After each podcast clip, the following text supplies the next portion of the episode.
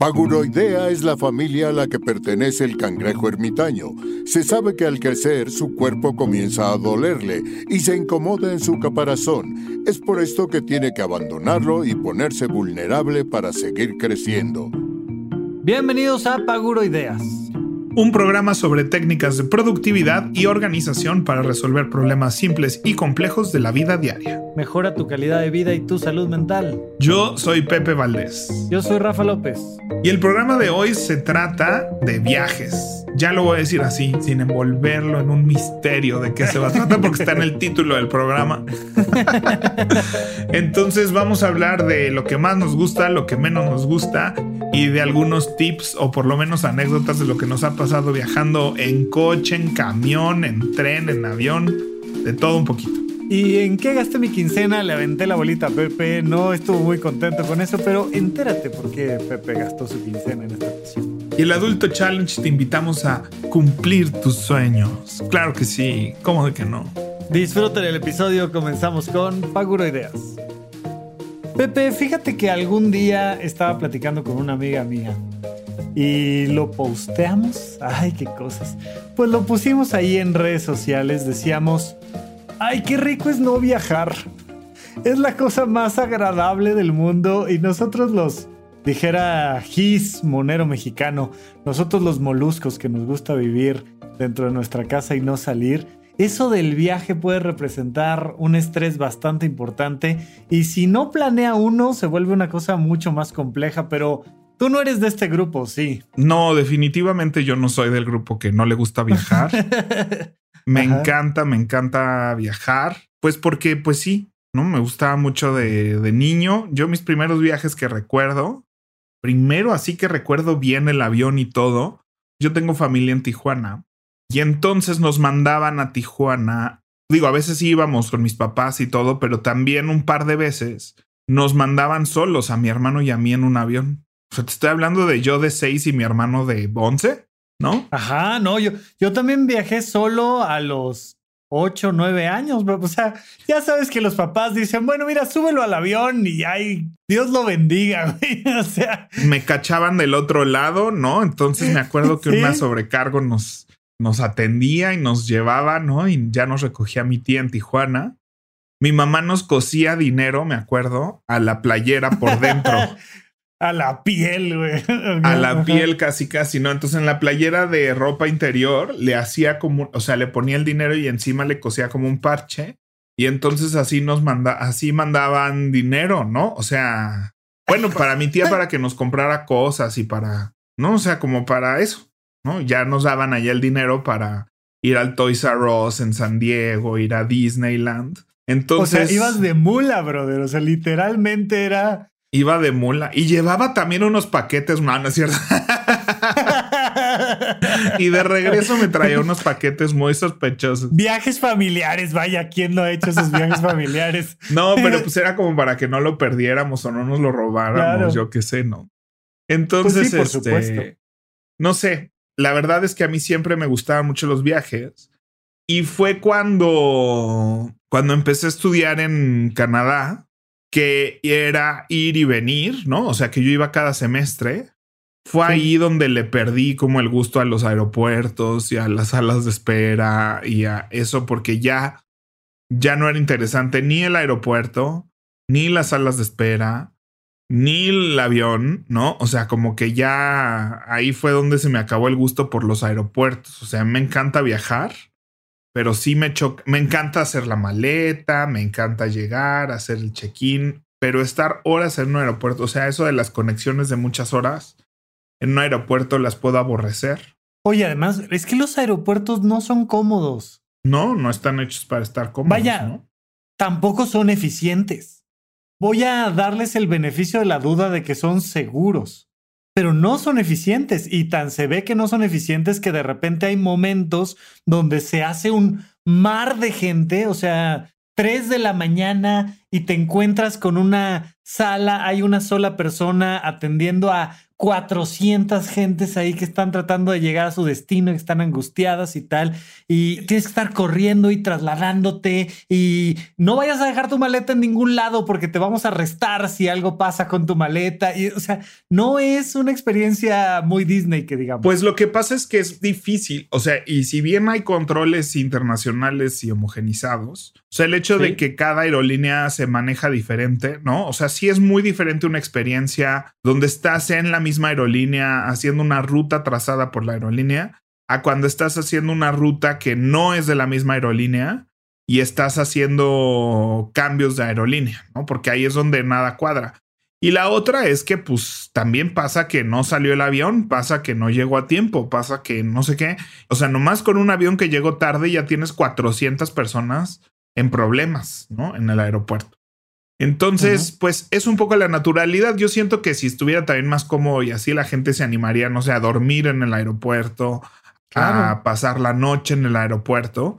Y el aeropuerto no quiere eso, ¿no? O sea, no quiere tener ahí un hotel de gente con cobijas. Pero podría. O sea, un aeropuerto internacional. Pues casi todos los aeropuertos tienen sus hoteles ahí en al lado del aeropuerto Fíjate que, que no son cómodos, que no son baratos, que no pues son agradables. No, no, no, pues no. nadie está haciendo esto para que te cueste poquito. O sea, nadie. Dijo nadie nunca, menos en los aeropuertos, menos Pero ahora. Pero tampoco lo están haciendo para que te sea cómodo. O sea, puedes llegar, puedes ser Don Juan Camaney y llegas al mismo avión, a la misma sala de espera, a la misma todo. No, no, no. Si eres Juan Camaney, no llegas al mismo, no llegas a la misma sala de espera. A menos que tengas tu avión. No, no, no, no, no. Pero si tienes así estas cosas VIP de cualquiera de las aerolíneas o varias tarjetas de crédito, puedes llegar de entrada a los lounges, a, la sala de espera. Que son horribles, que tienen comida terrible, que se la pasa uno nefasto. O sea, si viajas en primera es otra experiencia. O sea, a mí cuando fui a Madrid, que me mandaron de trabajo, yo, yo nunca me he pagado un vuelo de primera clase. No sé si sucede alguna vez en mi vida, pero cuando me mandaron de trabajo, creo que solo había en primera clase. Volé en primero de enero a las 3 de la mañana, Rafa. Suena el mejor momento. O sea, fue así de feliz año nuevo, ¿no? Y, y, pues al aeropuerto, ¿no? Suena el mejor momento para volar. O sea, literal abracé a todos a las 12 mientras me iba despidiendo y ya, así yo de, yo de maletas me fui de la fiesta, me fui al aeropuerto. Pero viajamos en primera de ida, de regreso ya no. Entonces pude vivir la gran diferencia. Y pues sí es otra experiencia. Y también, por ejemplo, en Alemania, en el primer aeropuerto que llegamos, que me parece que fue Berlín, había como cuartitos con camitas que podías rentar por hora. Entonces pon tú que ibas a esperar dos horas, ¿no? Entonces así abrías te das cuenta que es como. Como un gran closet. Como un closet, ¿no? Como baño de avión, así de ese tamaño, chiquitito todo, ¿no? O sea, pero era nomás así una camita individual. Sí, sí, sí. ¿No? Sí, sí, y pues yo creo que en una. O sea, tienen tres camitas ahí en una como islita en medio de la nada, ¿no? Entonces, tú pasas tu tarjeta de crédito, eran como 12 euros la hora, que me parece caro, pero pues habrá gente, tal vez para un europeo no. Claro. Pero me llamó la atención, no las usé ni nada porque estaba en conexión. Oye, no, pero si echarte cuatro horitas de sueño ahí no está nada mal, o sea. Sí, no, sí, de repente del tipo de viaje que, o sea, nosotros veníamos de siete horas de avión y salíamos como en dos horas a una hora más de avión. Ajá. Entonces, este, pues no, no, no valía la pena. Y pues ya, es que hay aeropuertos más cómodos, aeropuertos más grandes, más padres de ver, de estar, de hacer paradas, ¿no? O sea, casi todos los aeropuertos, pues a fin de cuentas, pues quieren monetizar tu tiempo. Y hay quienes lo hacen bien, ¿no? O sea, un buen restaurantito. Cuando digo un buen restaurantito me refiero ya a que hay sillas de un mesero, no porque sea bueno. o sea, si no vas al fast food y vas ahí a cualquier comercio de por ahí, pues a veces sí te la puedes pasar bien platicando y tomando y comiendo algo y, y demás, ¿no? Pero pues yo que viajo mucho solo, pues luego eso no, o sea, para estar yo solo, no, mejor voy al fast food y no gasto. Claro, sí, sí, sí, sí, estoy de acuerdo. No sé, o sea, creo que tenemos que hablar de los viajes en avión y de todos los demás viajes. He tenido la oportunidad de viajar en avión, en barco, en camión, mucho, o sea, muchas horas en camión, en auto, en burro, o sea, en lo que tú me digas, he viajado y el único que sí me gustaba, yo creo que se combinó la edad, las circunstancias, un montón de cosas, pero viajaba mucho con mi abuela en tren.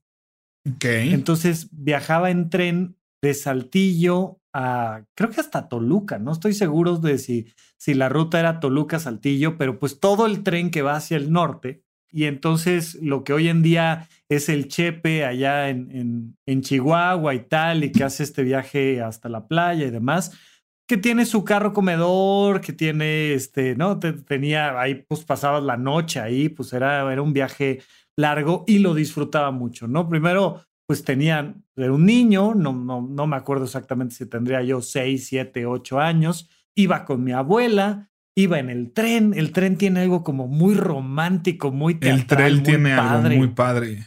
La posibilidad de ir al comedor y de asomarte y de caminar y, y va como a una buena velocidad y ese sí me gustaba para que veas, pero fuera de eso, todos los demás viajes me chocan. Sí, yo viajé en tren de, mm, de Montreal a Nueva York una vez. La pasé increíble, estuvo muy padre, como que disfruté muchísimo esa experiencia también. También fui de Rena a París y de, regreso cuando andaba por allá trabajando. Entonces, este, a mí sí me gusta, fíjate que me gustan mucho los viajes y me gusta como planear todo eso. Pues vamos a hablar de, de la planeación de un viaje. Pues partamos de la base que a Estados Unidos, ¿no? O sea, o una cosa así, o que implique o a Monterrey o algo que implique aviones, dependiendo pues dónde estés.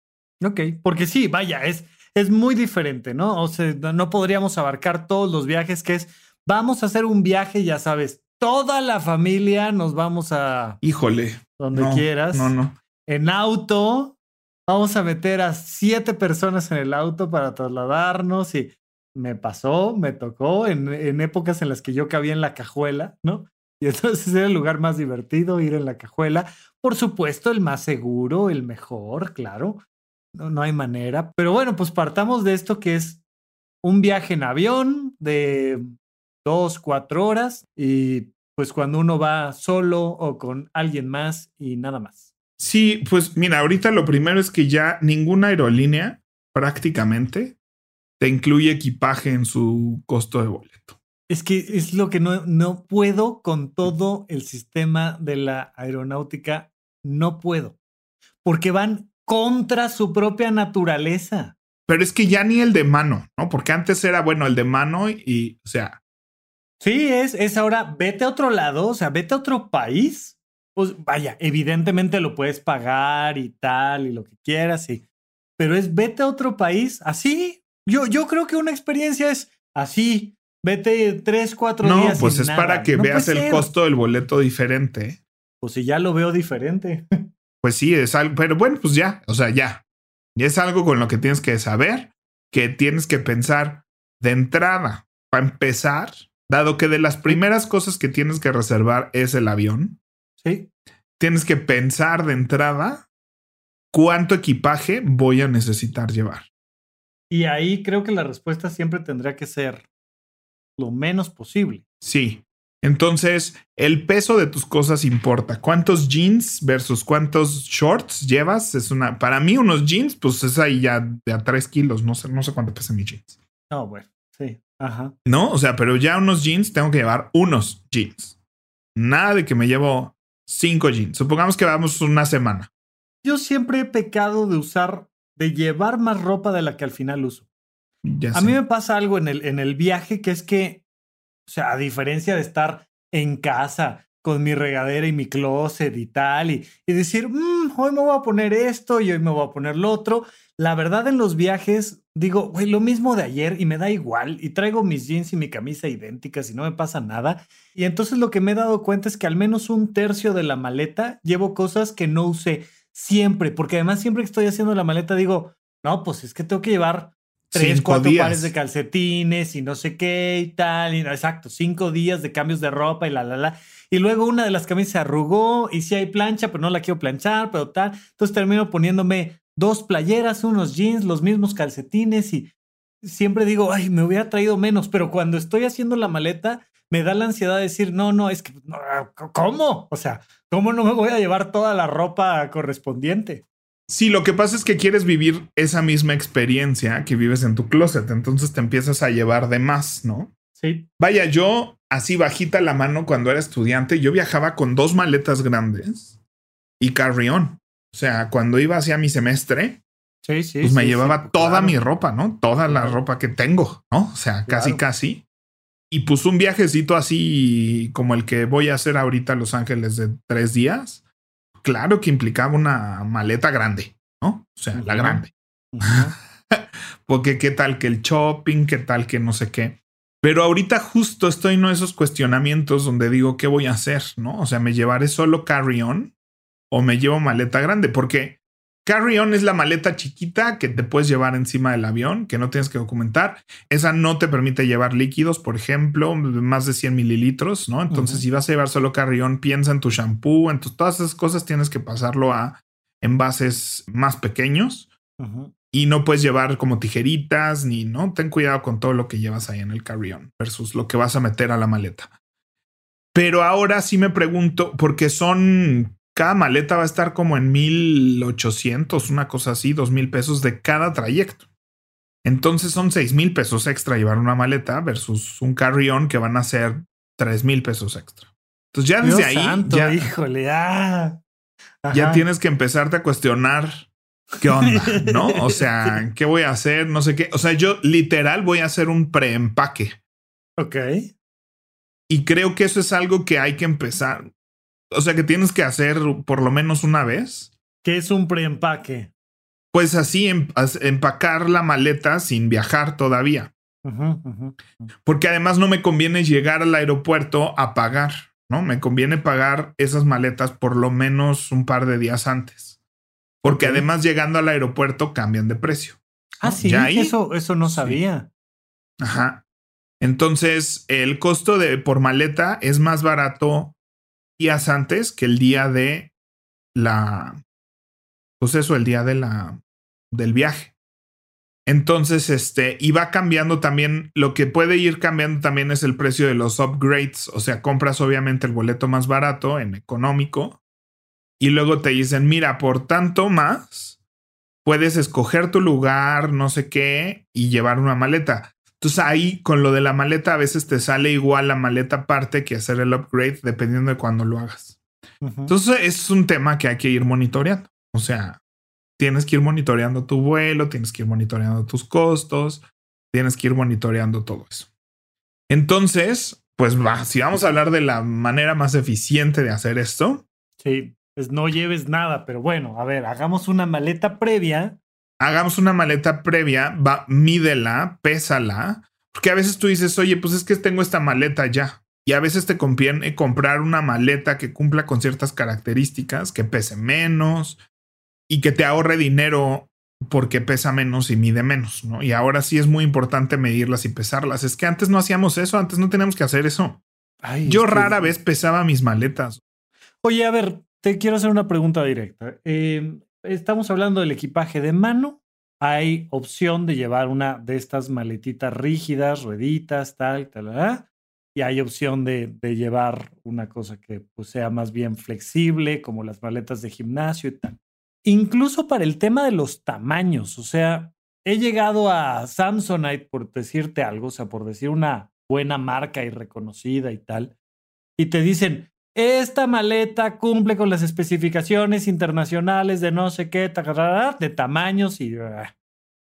Entonces, la maleta en cuestión, a la hora de los trancazos, ya en el aeropuerto hay unas cajitas de metal y no entra porque la ruedita le sobra ahí medio milímetro de no sé qué y es como, oh, para darse un tiro, porque no puedes hacer la prueba no puedes ir al aeropuerto a probarla y luego comprar la maleta, ¿no? Y entonces... Y cambia de aerolínea en aerolínea. De repente una es medio milímetro más grande, medio milímetro más pequeño. Y si traes una maleta rígida ya se vuelve, o sea, ya no tienes opción. Y en una flexible, sí, pero el problema es que pues vas a andar cargando en vez de arrastrar y en los aeropuertos solo uno caminar y caminar y caminar. ¿Tú qué prefieres? ¿A ti cómo te gusta el tema de la maleta de mano? Depende también de qué vas y cómo vas y demás, ¿no? O sea, una gran variable si va a haber, si vas de viaje de placer o vas de viaje de trabajo. Si vas de viaje de placer y vas a comprar, o sea, si parte de tus objetivos es comprar cosas, no estoy diciendo que estás haciendo un viaje de shopping, ¿no? Pero si parte de tus, ¿no? O sea, yo voy a ir a Disney y sé que por lo menos voy a traer pues, que una taza, que un... Te estoy hablando de, ¿no? Así de, no, no, y tal vez sí veo una sudadera y me gusta y me la compro, ¿no? Entonces sé que hay posibilidad de comprar cosas y hay gente que hace viajes de shopping, ¿no? Así de, y vamos a ir a San Antonio y comprar. No, sí, sí, sí, va toda la familia y tal. Es, todo y eso un tema porque... Necesariamente es una cosa de lujo. Sí, ciertamente te puedes ahorrar mucho dinero si todo el mundo va a hacer las compras correspondientes y tal. Si tienes esa posibilidad de concentrar toda la compra en una sola ocasión del outlet.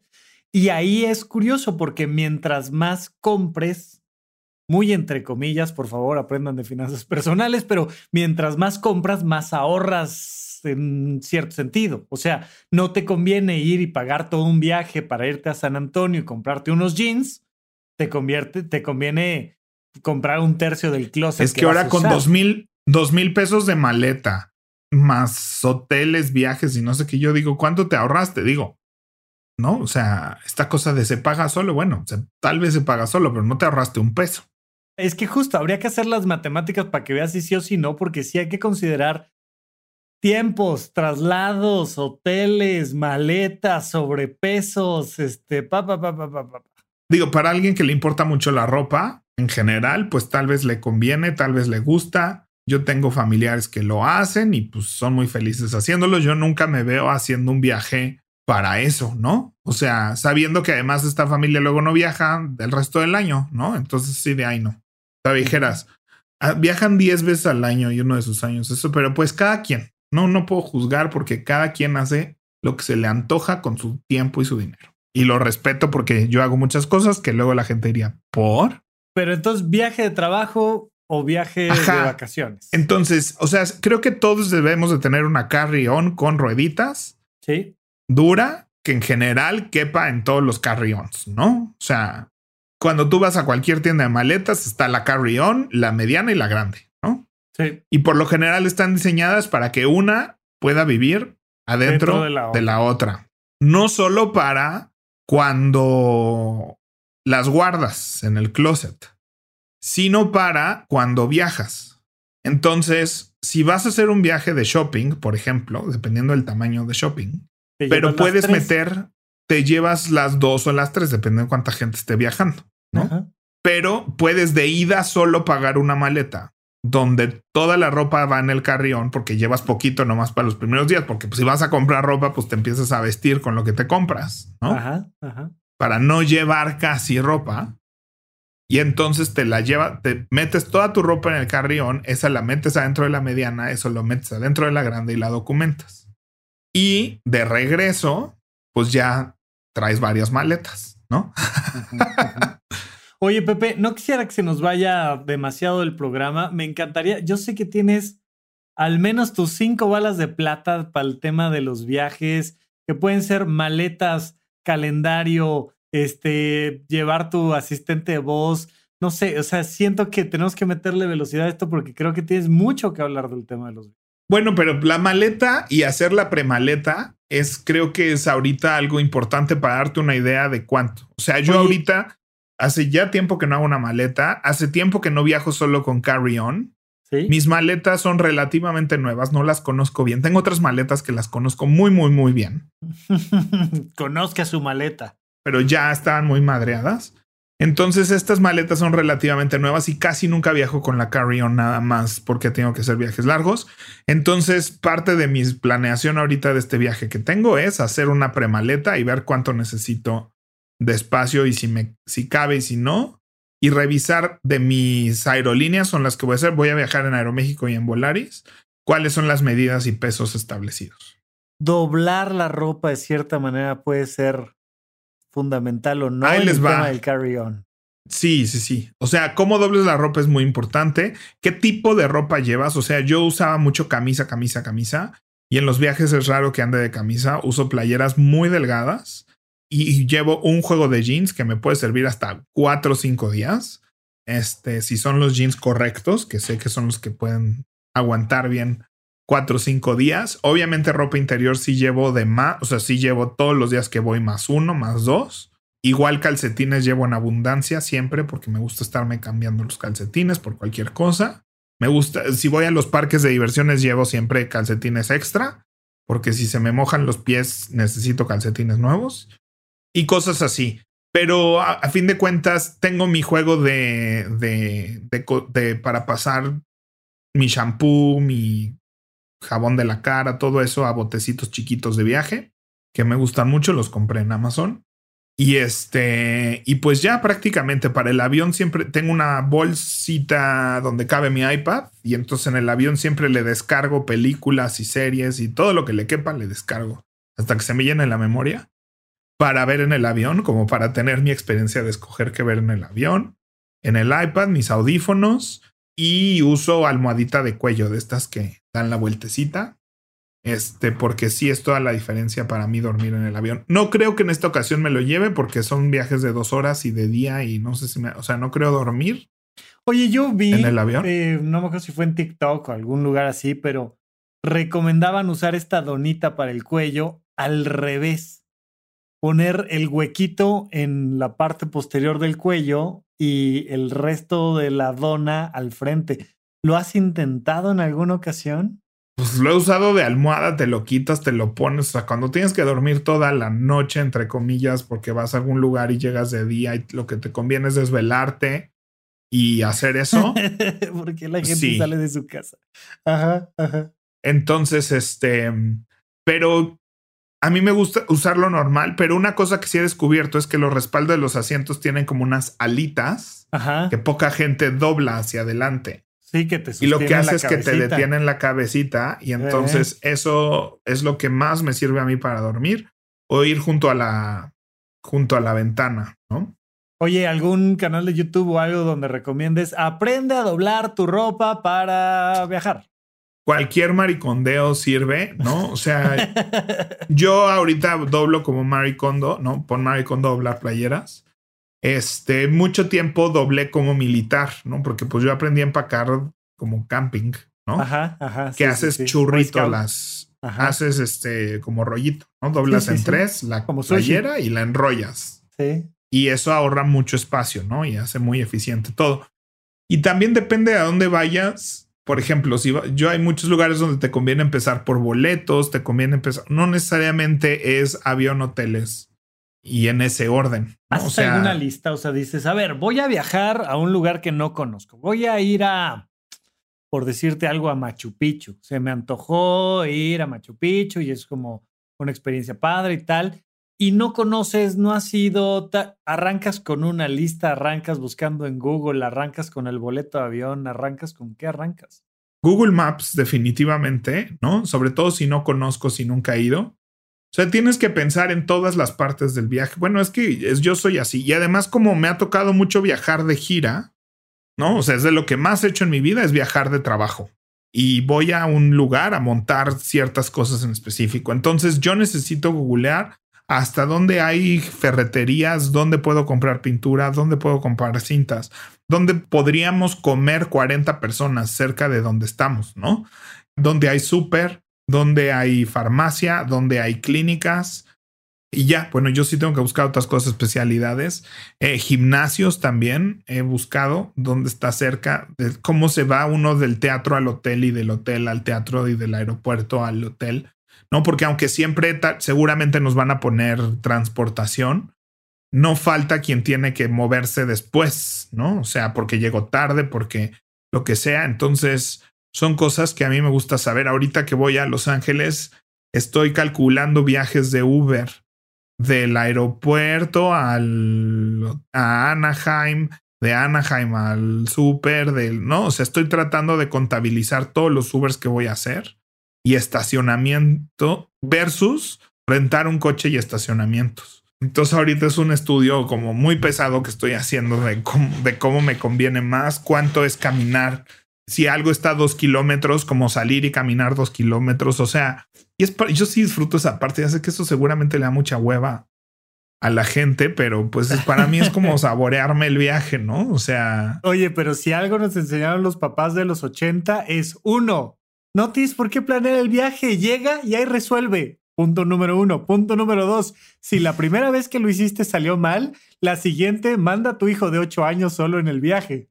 Es que resolver es carísimo, ¿no? O sea, yo no sé, gracias a Dios tuve la oportunidad de, de viajar joven y pobre.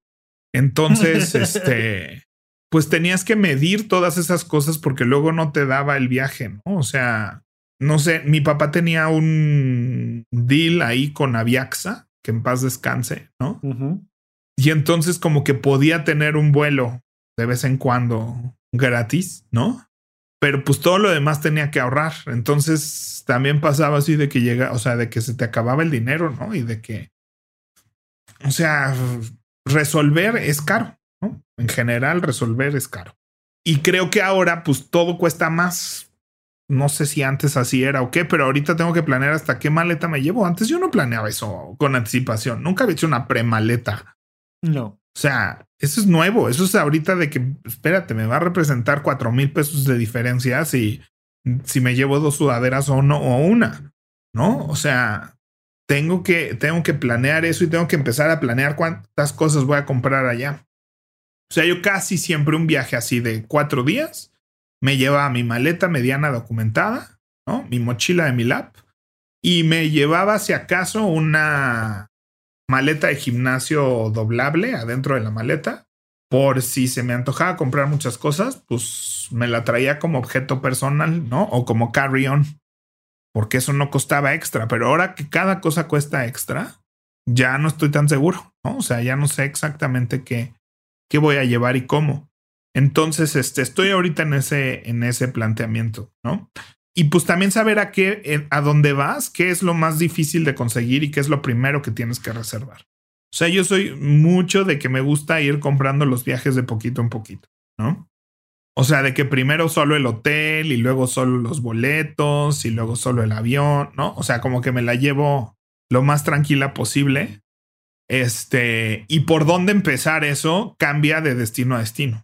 O sea, sé que si voy a ir a Nueva York o a Disney, lo primero son los boletos del teatro de Disney porque eso es lo que se agota, ¿no? Eso es lo que se puede acabar. Y que si no tengo eso, el viaje no tiene sentido. O sea, sé cómo sea, puedo encontrar un vuelo y como sea, voy a encontrar un hotel. En cambio, hay otros destinos que pues, si no tengo el avión, no tiene sentido nada más. Todo lo demás, claro. O sea, todo lo demás. Y el vuelo es la parte cara del viaje, ¿no? O sea, y no necesaria. Y luego ya hay viajes que no, el vuelo no necesariamente es la parte cara del viaje, ¿no? O sea, si vas a Nueva York o a Disney, el vuelo no es la parte cara del viaje. En cambio, si vas a Europa, pues la parte más cara del viaje es tu vuelo, ¿no? O si vas a Japón, Claro. O sea, sí, sí, claro, Yo quiero ir a Japón, el vuelo son 30 mil pesos. Y ya, y eso a lo mucho, a lo mucho es lo que me voy a gastar entre hoteles y comidas. Bueno, Japón, Tokio es bastante caro. Pero vaya. Pero puedo encontrar opciones baratas, ¿no? En cambio del vuelo no hay opción barata. O sea, no, no hay así de si le rasco ahorita encuentro un vuelo a Tokio por 5 mil pesos. No, güey. En cambio, si le rasco, si encuentro un hotel, pinche si quieres, pero un hotel barato, ¿no? O sea, siempre habrá donde dormir baratamente y feamente. Oye, y, temas de, de, seguridad, porque digo, una de las cosas complicadas de alejarte, mientras más te alejas de tu casa, siento que de una u otra manera hay una situación de riesgo en muchos sentidos, porque no es tu idioma, porque no es tu ciudad, porque no sabes a dónde ir y a dónde no, y, y como esta parte siento que siempre es como un riesgo, ¿no? O sea, se te pierde la maleta y estás en una situación de como mucha desprotección. Pues sí, mira, hay seguro. El problema es que hay toda una industria alrededor de eso que, que yo no. Si tu seguro de gastos médicos que tengas no te cubre eventos en el extranjero, que es rarísimo. Rarísimo. Es rarísimo. Pues sí, o sea, consíguete un seguro de viaje, te va a costar como 800 pesos por día, si no es que encuentras Si vas a Estados Unidos vas a encontrar hasta por 500 pesos todo tu viaje. Y te compras tu segurito de viaje y andas muy tranquilo. Lo hacemos para giras, lo hacemos para cuando viajamos, ¿no? Pues te dan ahí una tarjetilla que, este, si te pasa algo en Estados Unidos, este, pues lo haces. Tus tarjetas de crédito y así también por lo general tienen cierto tipo de, de protecciones y demás. Habla con tus bancos antes de salir porque hay bloqueos que se, si no sales muy seguido y empiezas a gastar en el extranjero, tu tarjeta se puede bloquear y te dicen, no se preocupe, en cuatro días ya se desbloquea. Y en cuatro pues, días ya eh, estoy de regreso. En un viaje es lo peor que te pueden decir. Y, eso, ¿no? O sea, um, el tema de la tarjeta de crédito es, es importante. Eh, tu tarjeta de débito no necesariamente va a funcionar en muchos lados y a veces sí, ¿no? Me ha tocado que sí, pero es importante llevar, yo siento que una o dos tarjetas de crédito y, y, esto, esto de, de, separar el dinero en diferentes compartimentos, sí. Fíjate que yo he hecho muchos viajes solo con tarjetas de débito también. Ajá. Y no ha sido problema porque en México el débito es tratado como crédito. ¿A qué voy? O sea, en México las tarjetas de débito son Visa, son Mastercard, cosa que no es lo que sucede en otros lados. De hecho, a veces en Estados Unidos te dicen débito o crédito, y les dices débito y les das y dices, pero esto es Visa, te dicen. Y para ellos Visa es crédito. Entonces puede ser un poco confuso esa parte, pero sí definitivamente llévate dos o tres opciones de tarjetas este, el efectivo yo ya lo recomiendo muy, muy poco. O sea, no, ya no es un mundo de efectivo. No necesitas también cargar mucho efectivo. Yo es raro que saque efectivo cuando voy de viaje a Estados Unidos. O sea, es muy raro que yo saque efectivo. Y es para poquitas cosas, no es para de repente tener un algo con un billete y tal, pero ya hasta las compras más pequeñas las puedes hacer con la tarjeta y es más cómodo. Te da incluso hasta una mejor tasa de cambio. O sea, económicamente suele ser mejor opción. Sí, entonces no sé, si vas, llévate 100 dólares por día en efectivo o 100 euros si vas a Europa. Y yo siento que con eso hasta te sobra tantito, ¿no? O sea, ahí le vas midiendo este, ¿no? O 50 dólares por día, nomás para que si de repente no pasó en la comida puedas pagar o si de repente Sí, no andas, ¿no? una cosita así, ¿no? Sí, no andes en ceros. Yo he andado en ceros sin efectivo y me pasó ahora en Los Ángeles que fui de gira con Estelas del Narco, patrimonio intangible de la nacionalidad. y pues así, donde íbamos a comer no pasaba mi tarjeta de débito, por alguna razón. O sea, pasó en todos lados, pero en ese Denis no pasaba, ¿no? Claro, claro, sí, sí, sí, sí, sí. Y pues ni modo, ¿no? Tienes que desembolsar el efectivo. Me ha pasado un par de veces. Entonces, este sí, solo por esas situaciones, este llevaría un poco de efectivo. cámbialo en el aeropuerto antes de salir. O sea, esa es la mejor manera de cambiar efectivo, retirar de un cajero en México y antes de volar, cambiar en el aeropuerto tus dólares. Y esa es la mejor manera, porque si lo haces allá, te va a salir más caro. Ok. Oye, algo más de, temas de viajes más largos. Me gustaría platicar un poquito de viaje en auto o en camión y pasártela padre en el traslado. O sea, finalmente tenemos un país grande, lindo, que nos permite conocer cosas muy distintas, desde las barrancas del cobre hasta Cancún, Oaxaca, y eh, todas las ciudades coloniales que están aquí como más hacia el centro y demás. y creo que es padre. O sea, hay gente a la que le gusta este, viajar a, o, que tiene familia, o lo que tú quieras, Guadalajara, Monterrey, o sea, a, Saltillo, que mi familia del lado de mi mamá es de Saltillo, pues llegas en 7 a 12 horas, dependiendo del punto de partida, la ruta, el vehículo, cosas así. Y es algo como de, ok, es medio día de viaje. Es un viaje largo y implica muchas cosas que, requieren también desde su planeación de seguridad de no manejar cansados nunca. Eh, de repente la gente por tratar de ahorrarse un par de horas de carretera mm, hace cosas muy arriesgadas, ¿no? Entonces, este, pero también esta otra parte como divertida. hay gente a la que le tiene su playlist, pero pues cuántas playlists necesitas y cuántas maletas llevas y y a quién llevas en el auto y este tipo de cosas. A mí sí me gusta el road trip. De hecho, uno de mis road trips más padres que hice fue cuando fui a Ixtapa este, en coche. con un amigo y escuchamos, me acuerdo, Glee de ida y de regreso, porque tienen como ocho discos, entonces pudimos escuchar todo Glee de ida y de regreso. Y pláticas muy padres. A mí sí me gusta mucho como manejar carreteras padres, ¿no? O sea, no todas, pero y de día. Pero yo también creo que, fíjate, cuando éramos, este, cuando viajábamos con mi familia y así, nos pasaba muchas veces que íbamos a Morelia, íbamos a Guadalajara, y conforme más te acercas a la Ciudad de México, más tráfico se hacía. Y entonces empezábamos a pasar una noche, no me acuerdo ni dónde, Querétaro, no sé dónde estábamos. O sea, pero ya, ya más bien, o sea, planeábamos como avanzar. Sí. Y luego no entrar a la Ciudad de México y pasar una noche ahí y muy temprano entrar a la Ciudad de México.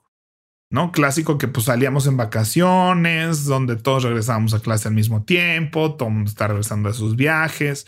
Es lo complicado de los viajes en carretera, que sí hay un componente de... Para mí esa es la parte que me choca del viajar en carretera, que hay un componente donde si somos todos te afecta cabrón. ¿No? Y en avión, pues tal vez es más complicado encontrar vuelo, pero si ya tienes tu vuelo y todo, pues es casi una garantía. Sí va a estar hasta la madre del aeropuerto, lo que sea, pero es casi una garantía de que pues, te vas a subir y vas a llegar a la hora indicada. Bien, en carretera eso no es el caso, ¿no? Ni en camión, ni en coche. Depende de si está mucha gente llegando, si no. O sea, todo eso son variables que te afectan tus tiempos. Entonces, este, eso es lo que me choca. Lo único que me choca así como de planear viajes aquí. Gracias a Dios ya no tengo que alinear mis viajes con el calendario escolar. Claro, bueno, es que yo creo que eso sí es un, un súper elemento, ¿no? En la medida de las posibilidades, no viajar en vacaciones es lo mejor que uno puede hacer. Pero pues digo, nosotros lo decimos desde... Por eso en la medida de las posibilidades, o sea, de repente... Pero yo sí creo que 100% los niños pueden faltar a la escuela para ir a un viaje. 100%. O sea, 100%. Pero a, a veces no, no, no siempre tú que trabajas y que te riges por el calendario del trabajo, o sea, vaya, por ejemplo, yo, eh, eh, por decirte algo, pues cualquier oficina suele tener como sus, sus puentes y días festivos oficiales y tal, y es cuando tú puedes viajar y bueno, coincide que el chamaco, pero yo muchas veces de niño viajé a Mazatlán con mis papás, tenían un tiempo compartido en un hotelito chiquito que ni siquiera estaba ahí a pie de playa, pero que caminabas un poquito y llegas ahí a una una playa pública bastante agradable, y viajábamos la primera semana cuando los demás ya habían regresado a sus actividades, ¿no? Entonces, este, ya que pasaba el verano y que mis compañeros estaban en primera semana de clases, pues yo viajaba una semana con mis papás. Y era bien padre, no había gente, está uno mucho más cómodo, el servicio es mejor, los precios son más baratos y faltaba una semana a clases. Y por supuesto que puedes faltar una semana, dos, un mes, no te va a pasar nada por faltar a clases, pero sí el tema principal, pues por supuesto que es la chamba. Pues sí, sí, sí. Pero mi punto es si vas a pedir días o si vas a usar tus días del trabajo, sí, mucha gente los alinea con las vacaciones, o sea. Claro, claro. No, no, no, no, no, no, no, no es lo peor. Yo me acuerdo en los hospitales, en la residencia, pues tú podías elegir los 15 días que te tocaban, porque no todo el mundo puede salir de un hospital al mismo tiempo. Entonces, hay quien sale la, primera quincena de enero, la segunda quincena de enero, la primera de febrero, y así todo el año hay distribuidas las vacaciones. Y entonces, una vez de esos cuatro años de residencia, se me ocurrió pedirlas en los últimos 15 días del año para Navidad y estas cosas. lo peor que pude haber hecho las sensaciones, siempre había algo, un compromiso, había que estar en no sé dónde, cuáles vacaciones de nada. Y ya yo opto siempre por darme ahí algunos días que no sean en épocas habitualmente festivas. Pero bueno, yo creo que, o sea, creo que la conversación, pues es que yo tengo muchos buenos recuerdos en carretera con la familia, ¿no? De grandes conversaciones, de juegos, ¿no? Yo también que mi abuelo era alpinista, entonces mi mamá siempre nos fomentó pusiste cara de que, no, de que es información totalmente Esa información no la tenía. Yo no sabía que tu abuelo era alpinista. Sí, el papá de mi mamá era alpinista. Y de hecho, una, un par de rutas del, del Iztaccíhuatl tiene su nombre y se murió en el Iztaccíhuatl. Ok.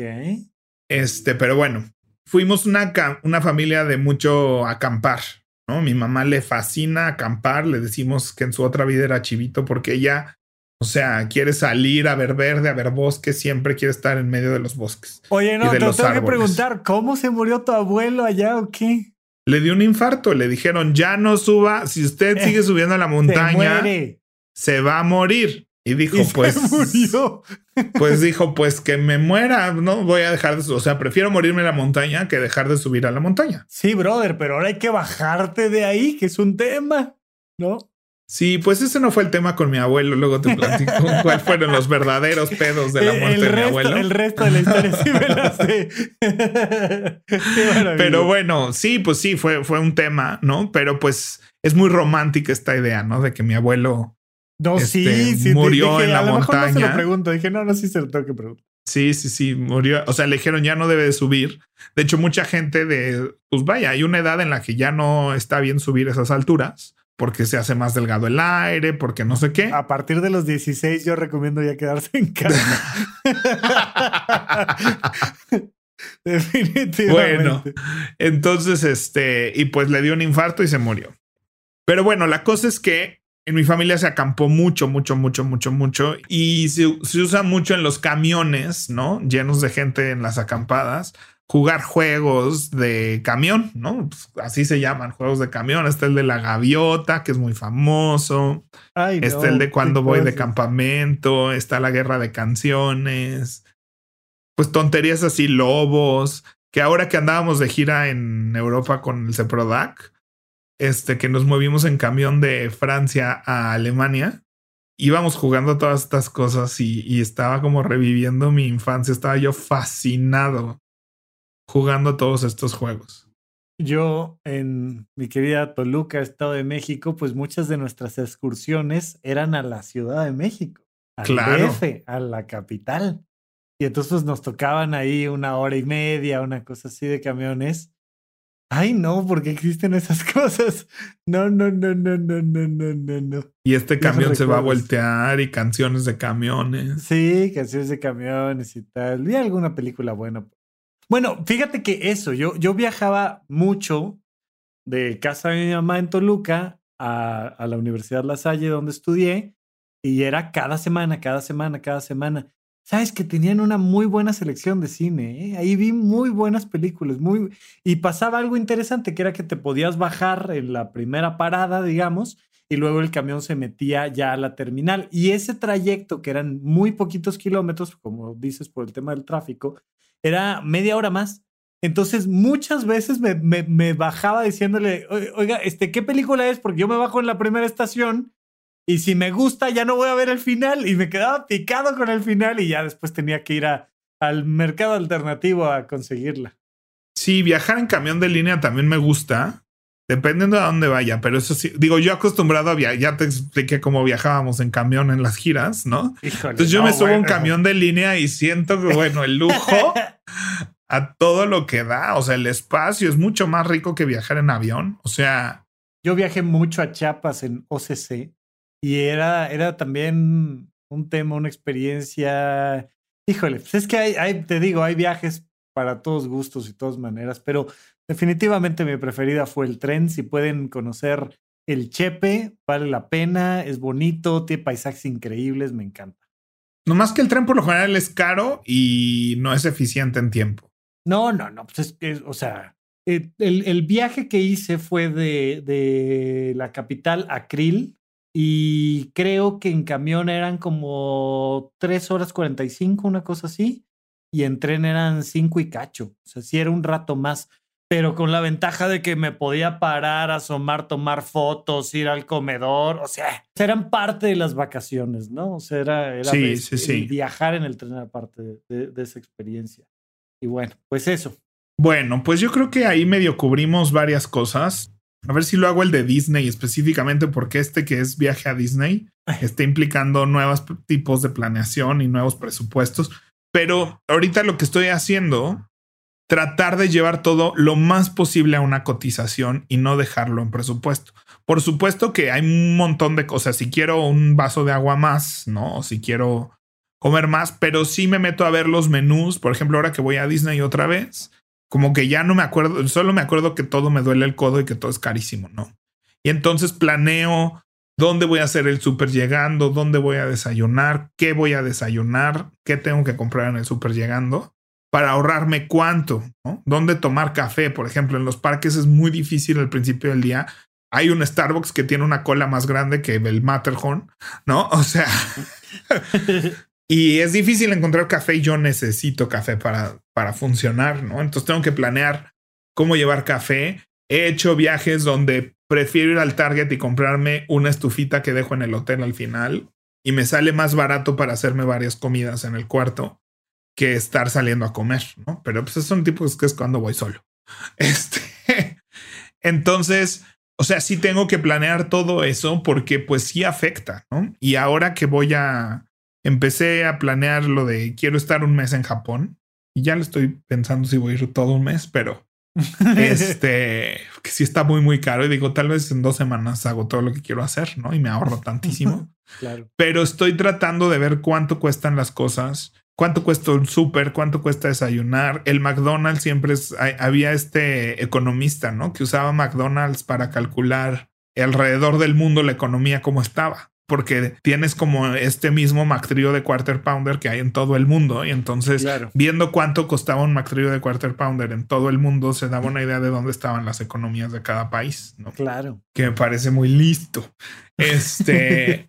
Entonces, eh, yo un poco eso, ¿no? Yo creo que tienes que ir calculando. Ahorita me estoy metiendo a ver los menús de los lugares donde me gusta comer, viendo cuánto cuesta así un refresco, una hamburguesa, una carne. Si me quiero ir a este restaurante, cuánto cuesta, cuándo tengo que hacer reservación. O sea, sí, sí requiere una plan, es un tipo de viaje que requiere una planeación. Y yo siento que todos los viajes son así, porque no sé, yo lo disfruto más. Hay gente que disfruta así como la aventura, pero no, yo siento que debes de la planeación y de preferencia el quedarse en casa, pero sí. Entonces planear, planear cuánto voy a gastar en comidas igual. Si vas a, viajar mucho en coche, pues dónde vas a parar, dónde vas a comer. O sea, no te esperes a que te dé hambre y en ese punto comer en el primer punto donde se pueda consumir comida. No, no y además en auto y si vas a manejar tú, la recomendación es no manejes más de dos horas seguidas.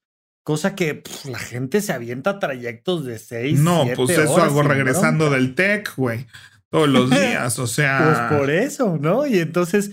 Vale Yo creo que los citadinos estamos más acostumbrados a manejar más horas. Pues mira, o sea, es que la recomendación es que te pares aunque sea cinco minutos a la tiendita. O sea, no es que no es que tengas que este, pernoctar cada dos horas de viaje, pero, pero si es, oye, detente, camina tantito, respira, despéjate, este, tómate un vasito de agua y luego sigue tu camino, ¿no? Pero la sí, gente. y planear las paradas es como los que, o sea, vamos a parar en Tres Marías, ¿no? O sea, vamos a Cuernavaca y vamos a parar en Tres Marías, ¿no? O sea, y ya sabes dónde vas a parar, qué vas a comer, cuánto cuesta comer ahí. O sea, tienes una cierta ideas de qué vas a hacer y entonces trata de replicar eso a donde sea que vaya, sea nacional, internacional. O sea, sí trata de preguntar. Mira algo que nos pasó en Alemania, que es de las experiencias más horribles del mundo. Ah, no es cierto. Pero de eso que nadie lo vio venir. O sea, nadie planeó eso. Anímame a viajar, Pepe Valdés. Anímame. pues en Alemania resulta que los domingos son así sagrados. O sea, se descansa, todo mundo descansa, pero cuando digo todo mundo, Rafa, es todo mundo. O sea, hasta el personal del hotel descansa. Entonces cierran la puerta del hotel. Y no hay nadie en recepción, no hay nadie en los, no hay nadie en el hotel. No hay restaurantes, no están abiertas las gasolinerías, no están abiertos los Oxos, no están abiertas las farmacias, no están abiertos restaurantes, supermercados. Todo cierra los domingos en Alemania. Todo, todo Do. Y aquí estamos 40 mexicanos que no sabíamos. y ya llevábamos 3, 4 días en Alemania, ya sabíamos dónde queríamos desayunar, dónde queríamos no sé qué. Ay, pues el domingo que no trabajamos, que no damos función. Pues casual que aquí, ¿por qué no vamos a dar función domingo? No es que aquí no sean función los domingos. Ah, bueno, porque nadie trabaja.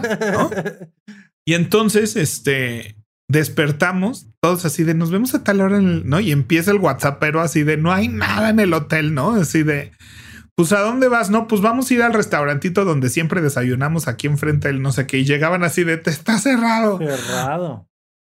bueno, ya de eso que empiezas a sentir el hambre, ¿no? Y la desesperación así de, ¿dónde vamos a comer? ¿No? Sí, sí, sí, porque hay una gran diferencia entre se me antoja, ya es mi hora, a cuando empiezas a tener hambre. Hambre. Hambre y no sabes de dónde vas a sacar comida. O sea, no se te ocurre de dónde vas a generar comida. Así abro el Uber Eats, nada, ¿no? Todo cerrado. O sea, si es virga. O sea, sí me acuerdo de ese punto donde dijimos, ¿qué onda, no? Y ahí vamos así, la, manada de los 40 mexicanos, güey, preguntarle al primer alemán que se nos cruzara así de, ¿dónde hay comida? ¿Dónde hay comida? o sea, fue, fue muy fuerte, ¿no? Tuvimos que caminar hasta la estación de tren porque tampoco hay camiones. Entonces tuvimos que caminar hasta la estación de tren y ahí encontramos lugares abiertos para comer, pocos. Entonces fue así de, pues ahí hicimos así, había como un Oxxo ahí abierto, entonces compramos ahí para cenar. No, no, no, no, no, no, no. Qué experiencia tan horrible. Pero pues es eso, o sea, tienes que preguntarte hasta esas, ya aprendimos, la segunda vez que fuimos a Alemania con el mismo show, pues ya, ya sabíamos, ¿no? Ya todos, pues todos en el súper el sábado. Claro, exacto, ya guardas para mañana. Ya vas entendiendo cómo va el asunto y te vas acostumbrando, pero sí, sí fue, fue difícil. Entonces, trata de planear todo eso, no des por hecho que lo que para ti es normal es normal. Ni siquiera deja tú, ni siquiera fuera de tu ciudad. También nos pasa en giras donde tenemos una hora para comer y salimos 30 personas del teatro a buscar comida. Sí. y pues aquí en la Ciudad de México, en cualquier lugar, te sientas y comes rápido. Y en provincia no es así. Y pues hay veces que el único lugar para comer cerca del teatro es una fondita, ¿no? Con una señora y su hija atendiendo. Y cuando llegan 40 que tenemos, que nos tienen que despachar a todos en una hora, pues no, no pueden. No te dicen, no, no, no, no tenemos ni comida suficiente para alimentar a 40 personas. O sea, claro. Ahora sí es como la señora de los tamales de y luego qué vendo, ¿no? que para mí eso es una leyenda urbana, pero bueno, otro día. Híjole, híjole, otro día platicamos porque yo tuve una experiencia parecida, semejante. Eh, otro día. Muy bien, vamos a nuestra siguiente sección, Pepe. Vamos. Pepe Valdés, ¿en qué te gastaste tu quincena? Ah, ¿me lo vas a aventar a mí? Claro. Ay, es que esto no estoy orgulloso. Ah, pues dele, dele. Yo creo que es una gran. Mira, yo siempre me había preguntado qué pasaba en una circunstancia como esta y ahora mm, mi amigo Pepe ya tiene la respuesta. Pues se me perdió un AirPod Pro. nada más ni nada menos. Oye, pero pues de, o sea, vaya, yo siempre recomiendo porque a mí me pasa que si no dejo todo exactamente en el lugar y sobre todo si ando con prisas y sobre todo si me cambian la rutina, algo voy a perder y voy a perder algo importante. No creo que haya sido tu circunstancia por lo que me platicaste, fue, fue como un día de trabajo normal y tal, pero, pero híjole. Pues no, si fueron circunstancias extraordinarias, porque todo empieza. De hecho, si ustedes se acuerdan en el capítulo pasado, les dije que estaba grabando desde la teatrería. Cierto. Desde un camerino. Sí. Entonces ahí empezó todo, porque yo, para cuando acabamos de grabar, ya había empezado la junta que iba a tener ahí. Entonces salgo corriendo del camerino. O sea, literal cierro la computadora y salgo corriendo del camerino hacia la junta. ¿no? Dije, ahorita vengo por mis cosas y todo lo demás. En el camino me doy cuenta que traigo puestos los AirPods y que dejé el estuche en el camerino. Entonces ahí me los quito y me los meto sueltos a la bolsa, cosa que nunca pasa, ¿no? Es muy raro que pase. Pero pues estaba en una situación que yo tampoco tenía familiarizada, ¿no? Entonces me los meto a la bolsa, regreso al camerino, recojo todo. Ya se me había olvidado que traía los AirPods en la bolsa. Entonces veo mi estuche como siempre, pues guardo mi estuche, guardo todo y me vine aquí a la casa. Todavía me recuerdo guardando un AirPod y no sé qué pasó, que al día siguiente cuando abro el estuche solo hay uno. Solo hay uno. ¿Qué pasó entre un lugar y otro? No sé si en ese momento no, no encontré el otro y dije ahorita, ahorita le sigo porque tengo que hacer otra cosa o qué, que desapareció. Y pues ni modo, es una cosita de dos centímetros de alto, ¿no? Sí, que es muy valiosa, pero pues se puede perder fácil. Y Apple todavía no tiene tantos sistemas para encontrar el, o sea, lo puedes encontrar si está en tu casa, si lo acabas de usar, si no, tiene una cosa ahí para que suene. Pero fuera de eso, si se te pierde en el estuche, ¿no? Yo creo que van a cambiar con esta nueva tecnología que tiene Apple ahora para encontrar cosas. Este, pero pues todavía no. Entonces, pues ya me deprimí muchísimo. Este, sé, alguna vez, alguna vez, este, se me estaban, se me descompusieron los dos. O sea, dejó de son, dejó de servir el micrófono bien en los dos. Primero en uno y luego en el otro. Y entonces fui a ver cuánto costaba. Quería ver si podía reponer los puros audífonos, ya que el estuche funcionaba perfecto. Entonces, este, terminé comprando unos nuevos ahí porque entre los dos audífonos me salía casi, casi lo que pues, comprarlos, ¿no? Nuevos. Compré unos nuevos y ya le regalé esos a, un amigo porque servían bien como audífonos, pero yo necesitaba los micrófonos porque lo usaba de manos libres. Entonces, este, pues bueno, pasó eso y me compré los AirPods Pro y pues fue un gran esfuerzo, pero amé la cancelación de audio cuando trabajo en el Starbucks, que también he platicado aquí varias veces. Y bueno, pues se perdió uno un año después. Y hablé a la tienda de Apple, me dijeron, sí, puedes venir y comprar uno. Entonces ahí voy y resulta que no puedes, o sea, sí se puede, pero no así nomás. Tienes que hacer una cita, entonces hice una cita para dos días después. Vas porque te lo manejan como una refacción, entonces tienen que conectarlo al número de serie de tus audífonos actuales y una serie de cosas. Supongo que para la gente no lo compre así como que deme cinco. No, no sé. sí, claro, claro, Este no te conviene tampoco, supongo. No sé. Pero bueno, me costó 1700 masiva. Que no está mal considerando lo que te costaría. Sí, cuesta seis mil pesos comprarme unos nuevos. Entonces, este, gracias a Dios, no, pero es un trámite, o sea, es un, son vueltas y vueltas a la tienda. Ahorita tengo que esperar una semana que llegue el audífono, ¿no? Porque se les acaban, porque pues pasa, es una cosa muy chiquita, muy perdible, la verdad. Claro, sí, justo. Es una cosa sumamente perdible, ¿no? O sea, de que se me caen a veces, este, y así. Entonces, ni modo, una vez casi pierdo uno en un avión, justamente. Pero qué bueno que no, no pasó. Pues en eso gasté mi quincena ahorita. Muy bien. No, no, no, no estamos orgullosos y esperamos que no te vuelva a pasar, pero pues pasa. Pues es que sí, insisto, cuando uno anda deprisa, cuando uno sale de su rutina, cuando uno se sale de su casa, se pierden las cosas. y a veces hasta en la casa misma. Vamos a nuestra siguiente sección, pues. Muy bien, Rafa. Pues mira, de Adulto Challenge, em, creo que todos tenemos ese viaje con el que soñamos. Ese viaje, para mi papá es París, ¿no? Para mí es Tokio. Este, o sea, ese viaje que no va a ser, o sea, que va a ser una excepción en la vida, ¿no? Ay, ya mi edad, que... Ay, pues tú qué chingón, ¿no? Pero bueno, la mayoría de la gente normal, pues tiene ese viaje que lo ve, que es imposible, incluso tal vez para mi actualidad. O sea, hoy, hoy me es imposible ir a Tokio. Punto. O sea, nomás el vuelo de 30 mil pesos, pues ahorita no te lo vengo manejando, ¿no? Entonces todos tenemos ese viaje que sí, evidentemente hoy no es una realidad, pero el problema muchas veces es que ni siquiera sabemos por, ¿no? Es que no tengo dinero, está bien. ¿Cuánto dinero es el que no tienes? O sea, exacto, exacto. ¿Cuánto cuesta ese viaje? No, pues un chingo. ¿Cuánto? ¿Cuánto? ¿Cuánto es un chingo? Sí, son 100 mil pesos, son 500 mil pesos, es un millón de pesos. ¿Cuánto? O sea, tú puedes hacer un viaje a París bastante decente por 40, 50 mil pesos. ¿no? Y lo puedes meter a meses sin intereses y entonces te cuesta 5 mil pesos mensuales por 24 meses. Va. Y tal vez eso es mucho ahorita, perfecto. Pero estamos hablando del viaje que quieres hacer una vez en tu vida, ¿no? Sí. O sea, estamos hablando de que si le metes mil pesos al mes, lo vas a poder hacer sin problemas en los próximos cinco años, ¿no? Exacto. Y se vale planear así un viaje que vas a hacer una, vez, en tu vida, ¿no? Claro. Creo que, y creo que eso es muy importante. Yo haría eso. O sea, saca el costo de tu viaje, ¿no? Saca el costo, aunque ya sabes que no te va a alcanzar. Está bien. Saca el costo de tu viaje que quieres hacer. Nomás para que sepas cuánto dinero no tienes.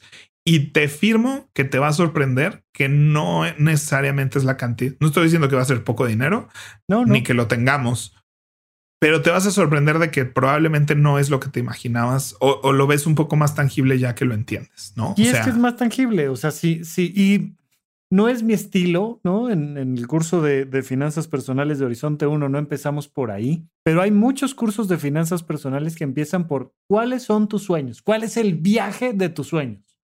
Tal, ok, creemos una estructura financiera para que lo puedas hacer. La infinita mayoría de las veces, la gente termina haciéndolo antes de lo que tenía pensado. O sea, ay, pues para cuando tengas 60 años, lo haces en 5, en 7, en 10 años. Pero si en serio lo tienes así materializado y es un objetivo, muchas veces eso es lo que emocionalmente te fomenta a ahorrar, a invertir, a poner en orden tus gastos, a bajar gastos que realmente no son lo que estás deseando hacer y, vale mucho la pena. Entonces me parece... Porque para muchos de nosotros no gastar es un esfuerzo, ¿no? Bueno, ahorita ha sido más fácil porque pues ya no tienes, pero cuando era, cuando sí era una decisión entre gastar, entre despilfarrar o ahorrar. Ay, pinche pandemia. Pero le damos buena cara, claro que sí. O sea, no es lo mismo solo no, solo no gastar porque no está bien gastar que no gastar para que me pueda hacer mi viaje de mis sueños. Sí, o sea, es muy diferente. Muy diferente. Es muy, diferente, ¿no? O sea, a mí me cuesta mucho trabajo todavía en finanzas personales como envolver mi cabeza alrededor de la idea de que el objetivo es que cada vez tengas más dinero guardado. O sea, el, el chiste es que te limites en tu vida actual para que cada vez tengas más dinero guardado. Y ese dinero guardado cada vez sea más dinero guardado, ¿no? Sí, 10 años. O sea, y que te haga la vida más fácil después, porque sí, se necesita esa parte donde tus ahorros te los tienes que gastar, tus inversiones te las tienes que gastar.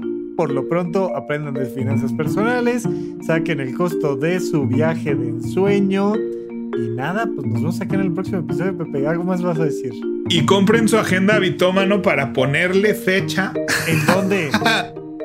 en habitomano.com diagonal agenda 2022 y están disponibles en preventa hasta el 24 de octubre. Muy bien. Fantástico, Pepe. Muchísimas gracias. Acá seguimos platicando. Gracias, Rafa. Bye bye.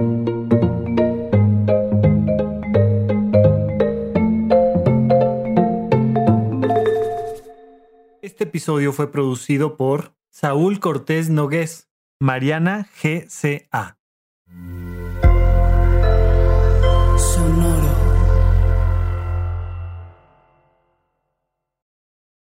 When you drive a vehicle so reliable it's backed by a 10 year, 100,000 mile limited warranty, you stop thinking about what you can't do and start doing what you never thought possible. Visit your local Kia dealer today to see what you're capable of in a vehicle that inspires confidence around every corner.